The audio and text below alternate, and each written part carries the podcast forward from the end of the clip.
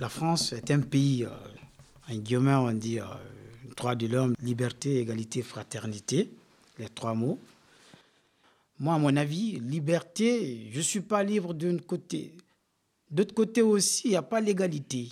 De l'autre côté, on n'est pas des frères, il n'y a pas fraternité. Bah, moi, je trouve que cette devise, euh, elle n'est pas du tout respectée. Pour des gens qui ne sont pas régularisés, qui, sont, qui n'ont pas de papier, même pour ceux aussi qui sont régularisés, ce n'est pas appliqué. C'est, comme si on prend une photo, on l'affiche, mais au fond, ce n'est pas ce qui est appliqué. Normalement, euh, si on fait parler les textes juridiquement, liberté, égalité, fraternité, il y a beaucoup d'éléments importants qui doivent être normalement mettre à la disposition de l'humain. Parce que, bien avant tout, on est tous des humains. Et c'est le sang est rose, c'est le même sang qui coule. La couleur du pot, ça ne veut rien dire.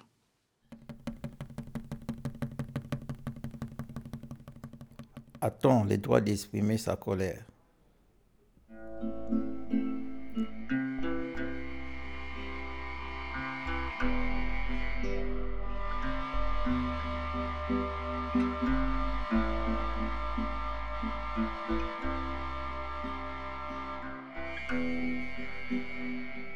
Sommes des demandeurs d'asile.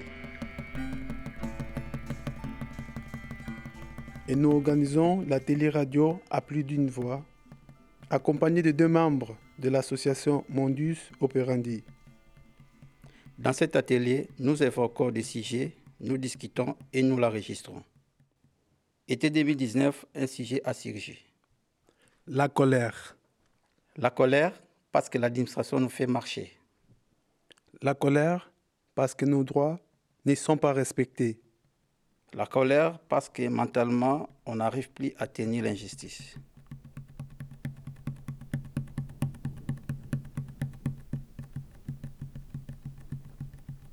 La question que je me pose, c'est est-ce qu'on a le droit d'être en colère? Est-ce qu'on peut manifester sa colère à toutes les situations? Nous, les demandeurs d'asile, on doit être en colère deux fois. Deux fois, on ne peut pas. Parce que, vu notre situation, on est dans une prison surveillée. Quand j'ai dit une prison surveillée, on te dit, tu viens jusqu'à ici, c'est ta limite. Si tu dépasses là-bas, toi-même, tu sais que toi qui parles, tu sais que qu'est-ce qui t'attend là-bas. C'est la loi du plus fort. Je ne peux pas tourner autour du pot. C'est ça qui nous impose. Selon ce qu'on vient d'écrire, liberté, égalité, fraternité, nous les demandeurs d'asile, on ne voit pas ça. Quand tu prends 100 personnes aujourd'hui, nous les demandeurs d'asile, les 70% ou bien les 95% veulent travailler. Oui, ils ont parfaitement raison. Parce que vouloir rester à la maison ou bien vouloir marcher comme ça là dans la rue, tu ne fais rien, ça va te donner des idées qui ne sont pas bonnes.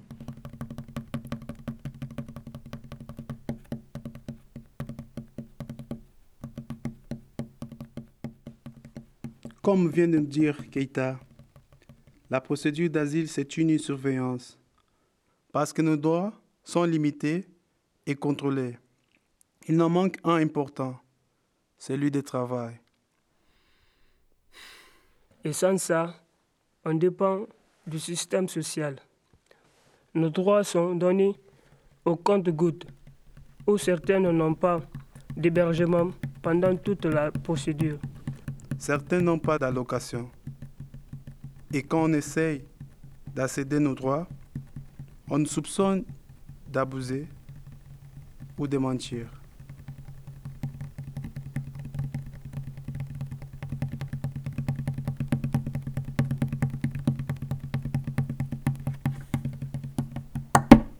Moi, j'ai juste une question.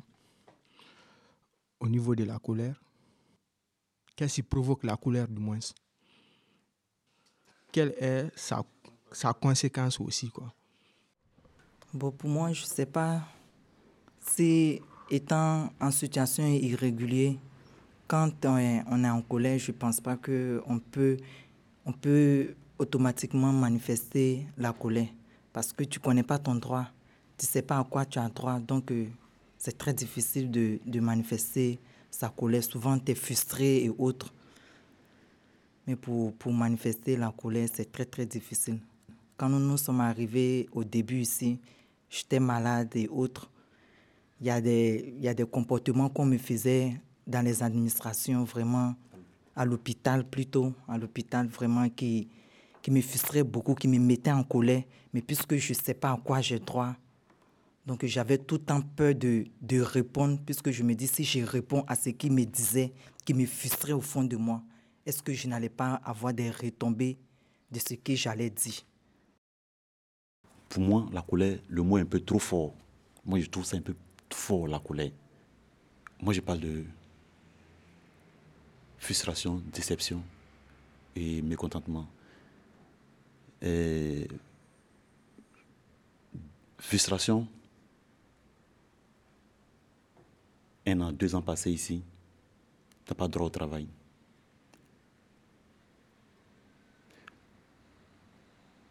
Frustration parce que tu n'es pas à mesure de satisfaire tes enfants.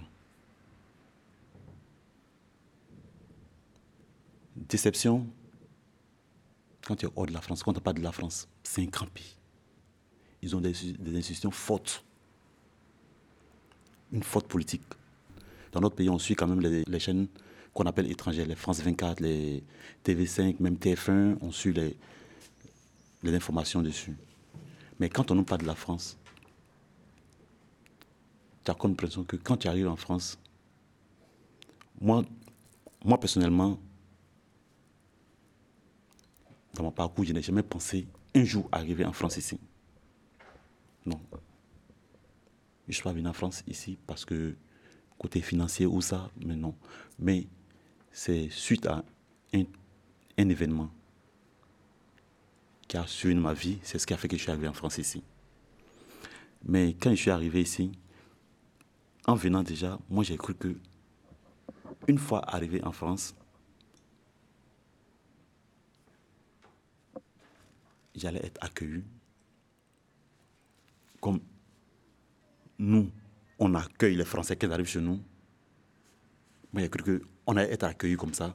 Même si ce n'est pas au même niveau, mais quand même, on allait être accueilli.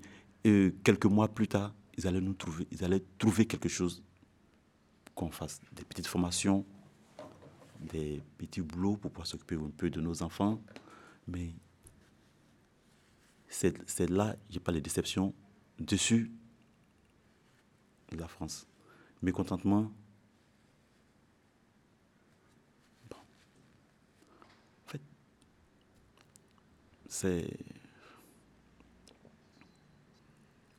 Ça fait dans. Bon, tout ça, ça se rejoint, mais.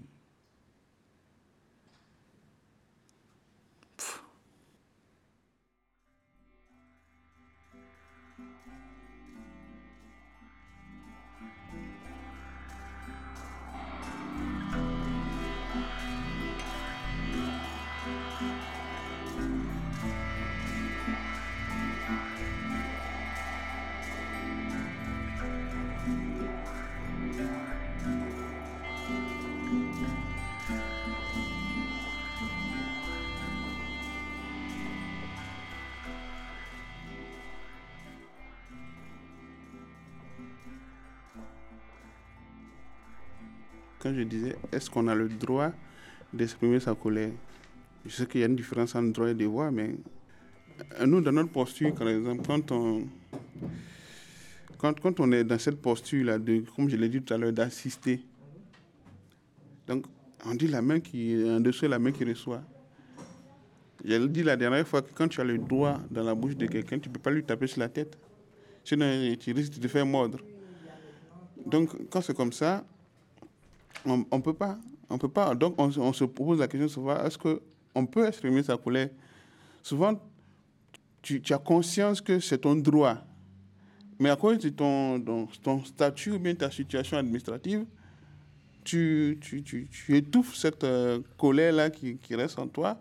Et, et, et, ça fait que, finalement, euh, tu, es toujours insatisfait. c'est l'injustice au quotidien. Et moi, ma crainte, c'est que ça peut arriver à, à l'exploser un jour. Parce que souvent, au moment où on devait réagir, on n'a pas réagi, mais sur des futilités, des choses plus simples. Quelqu'un va réagir assez, on dit, c'est une réaction exagérée et ça, conduit à des choses plus graves. Pourtant, on ne se rend pas compte que c'est le fait d'avoir accumulé des frustrations, des, injustices. Ce fait-là fait, fait, que cette accumulation arrive à cette explosion un jour et puis bon, voilà.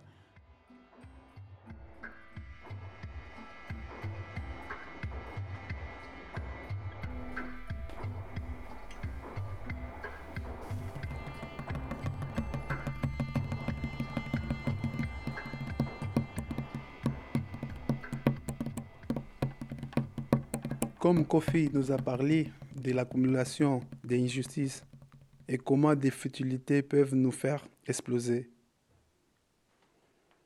ça nous a fait penser à ce qui est arrivé à Keita quand il est allé à la directe qui s'occupait des autorisations de travail pour les demandeurs d'asile. Il avait rempli un dossier avec un patron qui voulait l'embaucher mais la responsable qu'il a réussi a refusé de prendre son dossier, alors qu'il avait droit. Il voulait comprendre qu'elle lui explique pourquoi. Mais sa manière de parler était désagréable.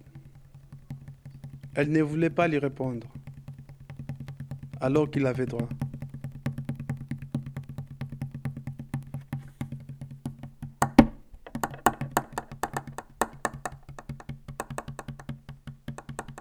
S'est senti piétiné.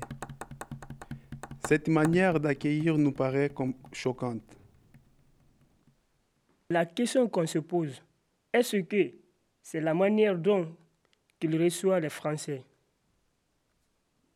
Je prends l'exemple sur moi-même. Quand je me suis discuté avec la dame à la directe là-bas, j'étais en colère. Oui, j'étais en colère. J'ai dépassé même les bornes. Parce que pourquoi? Si je me vois déjà c'est que l'effort que j'ai fourni pour attirer le patron envers moi, pour que je puisse lui satisfaire, il me propose quelque chose qui me donne l'espoir de me retrouver une nouvelle vie. Et je vois quelqu'un qui est assis derrière son bureau et puis je viens, il me parle bizarrement. quoi. C'est-à-dire, il me parle d'une manière que, qui me choque au fond de moi. Et pourtant, elle sait que ouais, quand je lui parle comme ça, là, c'est ça qu'elle va faire. Donc moi aussi, j'étais obligé de lui montrer que oui, vous êtes intelligent plus que moi parce que vous avez un niveau élevé. Mais moi aussi, le peu que je connais, je connais mes droits quand même. Donc euh, quand je me suis énervé jusqu'à un certain niveau, c'est moi-même qui me suis conseillé. J'ai dit, bon, c'est ici que je dois m'arrêter. Parce que quand je dépasse ici, il a plein pouvoir sur moi. S'il appelle la police là-bas, un, ils vont m'arrêter. Deux, je vais avoir un autre problème aussi.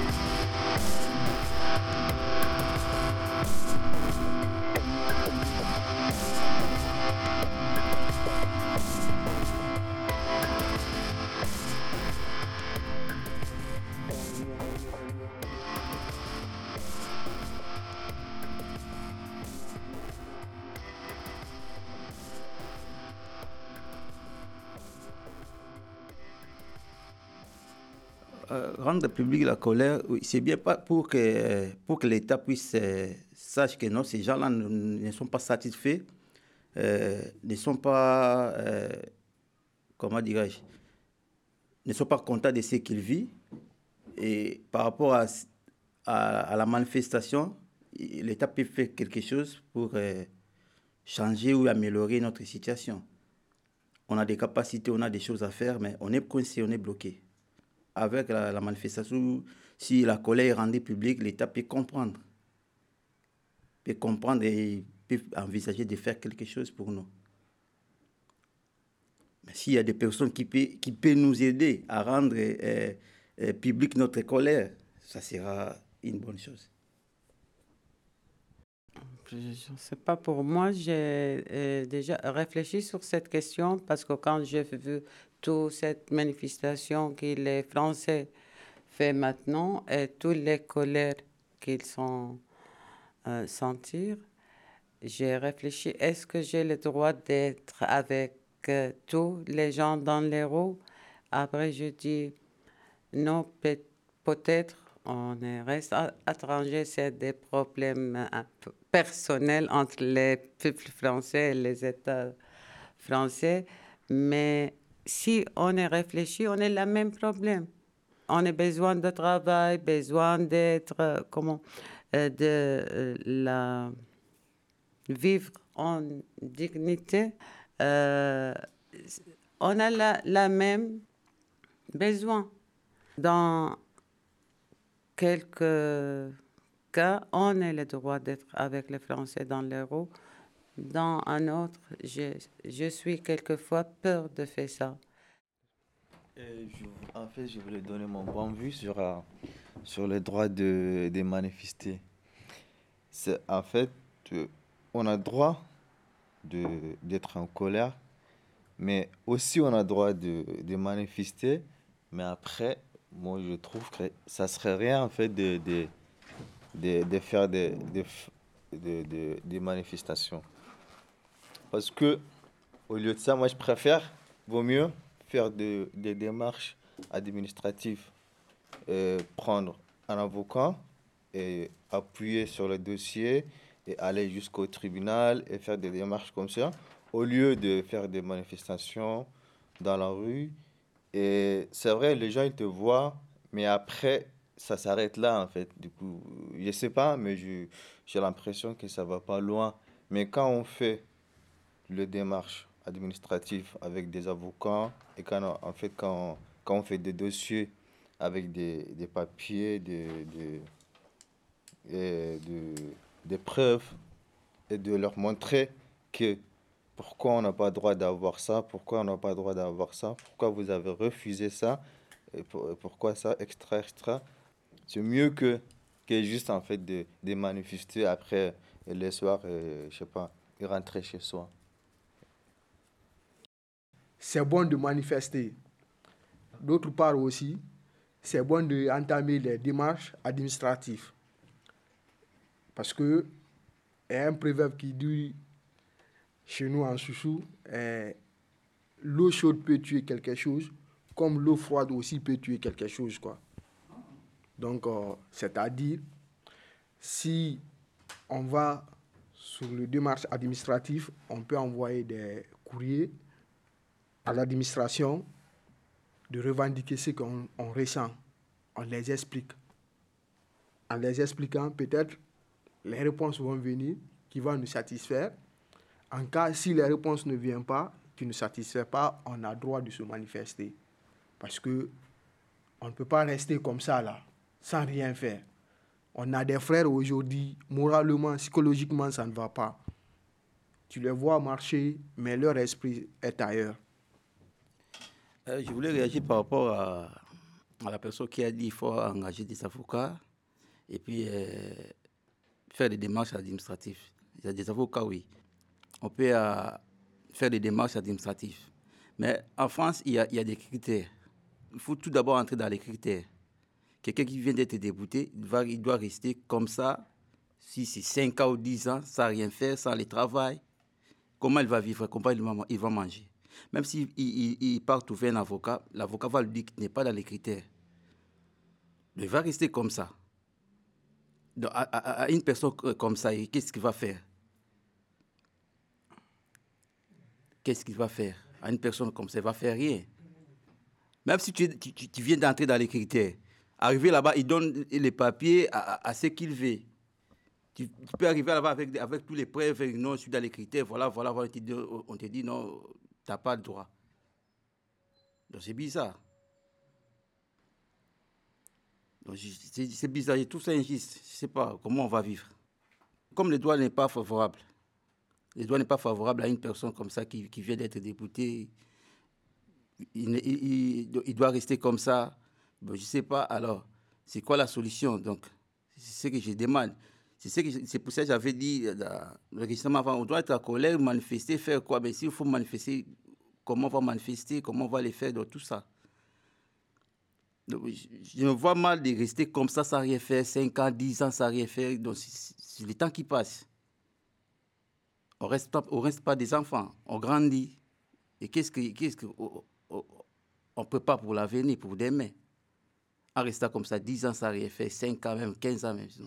C'est pas normal. On ne peut pas aussi retourner là d'où on est venu. C'est ça le problème.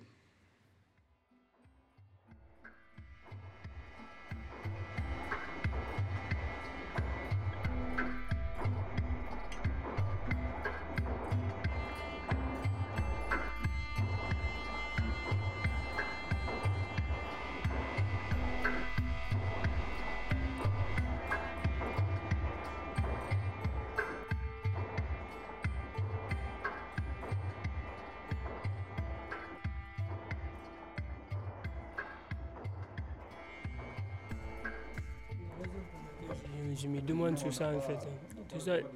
Voilà. Parce que, ils sont là à gréver pour, c'est-à-dire pour le problème de retraite. Là, nous, on ne peut pas gréver contre ça en fait. Parce que même si on peut gréver, mais c'est-à-dire, il faudra qu'on a des éléments en fait qui peuvent être devant nous pour combattre ces, ces choses-là en fait. Mais on ne peut pas le faire parce qu'on n'a pas ce droit-là en fait. Même si on a le droit, mais on n'en on, on a même pas. Parce qu'on le dit comme ça, on n'en a pas. Donc, c'est pas pareil que les gens qui sont là à gréver contre euh, comment dire, la retraite et ainsi de suite. Même si on a le droit de le faire, mais toi-même, conscientement, si on te dit d'aller gréver, tu ne vas même pas le faire. Ah bah. Okay, selon moi, je peux dire ah bah. qu'on a, on a peur de gréver parce qu'on a le droit. Exemple, exemple frappant qui est là. Au niveau du logement, on peut gréver sur ça. Parce qu'il y a plusieurs personnes qui vivent dehors on peut pas, il y a des choses qu'on ne peut pas gréver, mais il y a des choses qu'on peut gréver pour une revendication, comme le logement par exemple. Y a on peut, parce que c'est dans notre droit qui doit nous loger. Si, mais il y a beaucoup de personnes qui sont dehors. On peut gréver sur ça, au, niveau du logement, ça c'est une grève, on peut faire ça. Mais d'autres peuvent dire, euh, on a peur, comme ce que le monsieur vient de dire.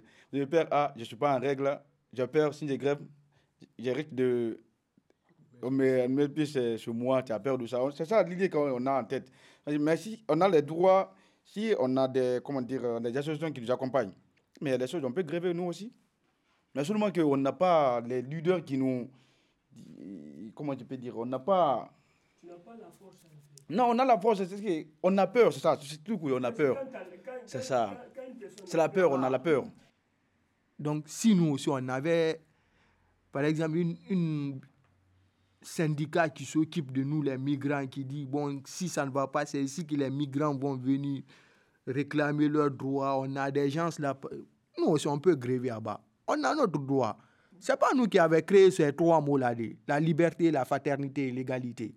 Moi, je crois que ces, trois mots-là, ça s'applique aux, personnes qui ont des papiers, qui ont régularisé. Moi, je trouve que ce sont et les bénéficiaires de ces trois mots. C'est pas aux immigrants. Mais les migrants, vous savez quand même, on a trois choses.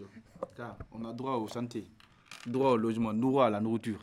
Mais si ils ne nous donnent pas ça, on a, on a, on a le droit de gréver sur ça ou bien? Hmm? On a droit à la santé, non? Oui. Et maintenant, par exemple, tu vas à l'hôpital, on ne te, soigne pas. Tu, mais tu dois gréver. Ou bien? Tu as droit à logement. Oui, mais on a droit à logement, mais tu es là jusqu'à présent, on ne t'a pas logé. Non, attendez, pourquoi on n'a pas grévé on a, on a dormi combien de jours 115 115 nous a mis à la porte le moment qu'il il faisait froid. 115 nous a mis à la porte où dormir. Mais si on avait des syndicats aussi, nous, on devait gréver. Il y, avait, des gens qui sont venus nous dire de gréver. Mais le jour où on était sortis, eh, mais tout le monde, il y, avait Blanc qui dit gréver. Moi, je suis, je suis journaliste, ils sont venus nous voir. Je suis journaliste, gréver, on va vous suivre. Mais les migrants, on s'est constaté, on dit attends, et c'est les Français. Ah, ce n'est pas les gilets jaunes qui nous poussent à gréver, on ne sait pas, on ne comprend pas. On dit, vous savez, on n'a rien. Si on grève comme ça, ce n'est pas bon pour nous.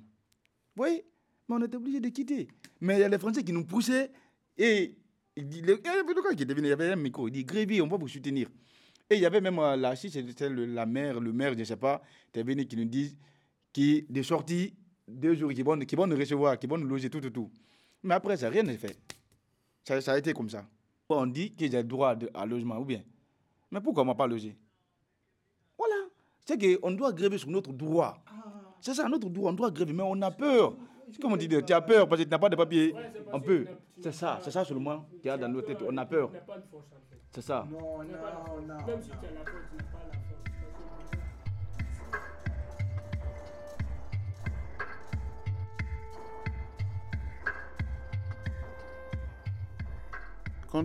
Nos droits ne sont pas respectés, déjà c'est une forme de violence. Mais ce que je veux dire, c'est quand je parle de violence étatique, c'est plus dans le sens de euh, l'administration. Parce que pour nous qui sommes des, étrangers qui, selon les lois, devons bénéficier de certaines choses et que dans la pratique, ce n'est pas ce dont on bénéficie, c'est une forme de violence.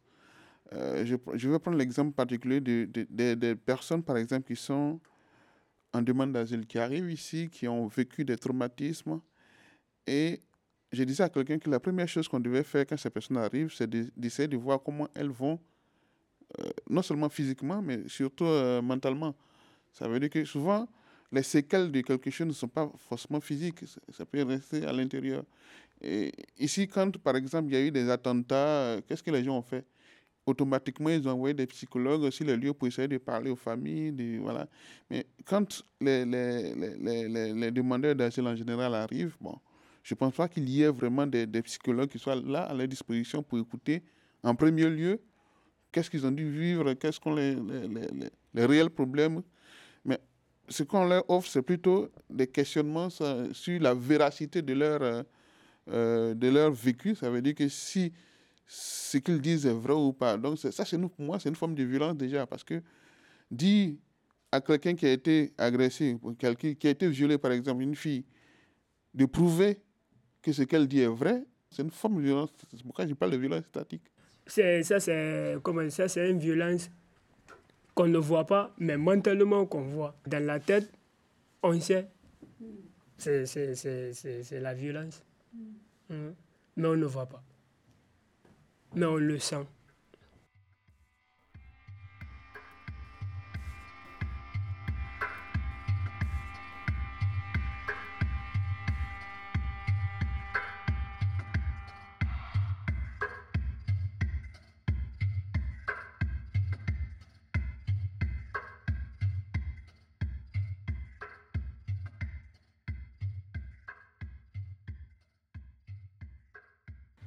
On dit ça va se retourner contre l'État, c'est bien vrai que l'État ne peut pas tout faire, mais le minimum au moins de permettre à ceux qui viennent aussi de pouvoir faire quelque chose. Quand tu as un enfant, tu n'arrives pas à, satisfaire ton enfant normalement comme il veut. Forcément, il aura des langages qui ne sont, sont pas bien avec toi. Par exemple, moi j'ai un petit garçon de 6 ans qui revient de l'école qui me dit que maman, je veux une paire de Mac. Et je lui dis que non, je n'ai pas de moyen de t'acheter une paire de Mac. Et puis il me dit, ah, quand il, voit quelque chose avec ses amis, il me dit, ah, maman, je veux que tu payes ça. Et puis, à la moindre, quand je veux parler, il me dit, je sais, tu vas dire d'attendre un peu, je ne travaille pas encore. Donc, on voit toujours son enfant qui est en train de toujours te dire ça, c'est vrai que nous, déjà, la mère, l'enfant est en train de nous manquer de respect. Et puis, on ne peut pas répliquer parce que c'est notre enfant et ce qu'il est en train de dire, c'est la vérité. Je me dis que l'enfant est en train de, de se former une carapace déjà qui fait peur et il peut réagir à la moindre erreur, à la délinquance un jour que je ne souhaite pas que ça arrive. Donc, je peux dire que le manque de boulot et puis le manque d'être émancipé un jour.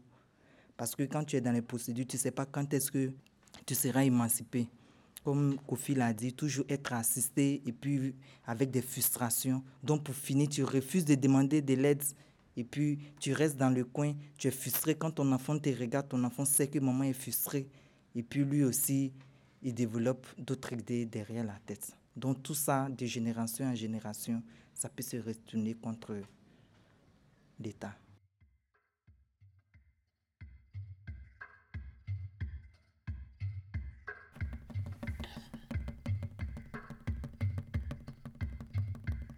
Au final, on te maintient, mais on te détruit. Ainsi, on te donne l'espoir, mais on ne l'accomplit pas. C'est pourquoi on a compris qu'ici, pour toute chose, il faut des papiers. Notre seule revendication, c'est d'avoir des papiers pour être stable et autonome, pour ne plus avoir de crainte et pour pouvoir bouger légalement comme tout le monde. Au final, on te maintient, mais on te détruit.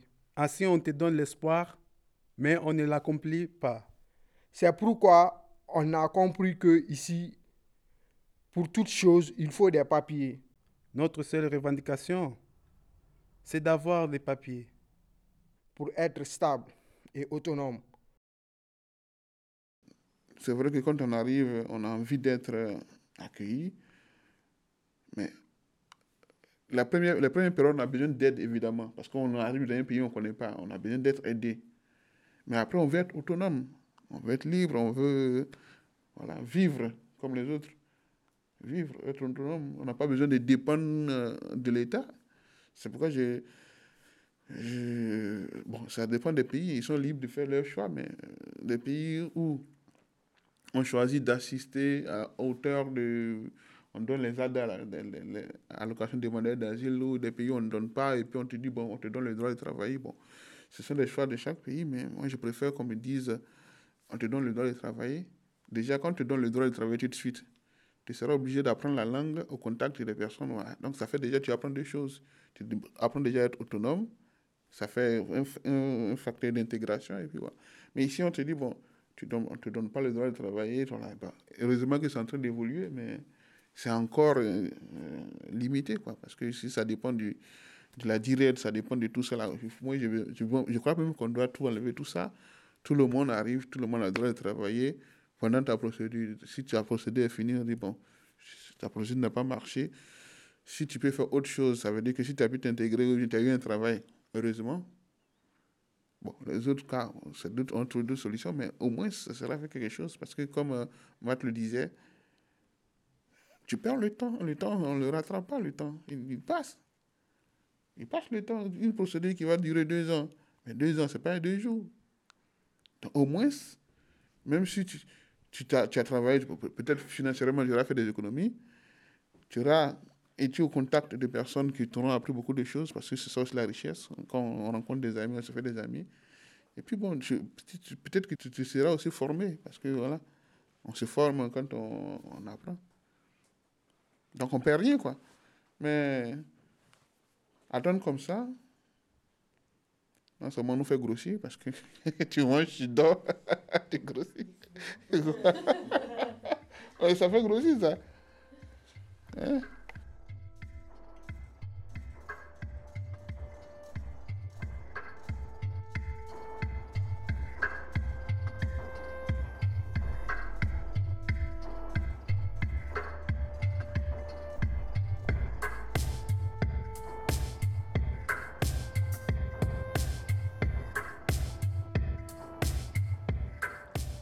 C'était A-t-on le droit d'exprimer sa colère Documentaire réalisé par la télé-radio à d'une voix.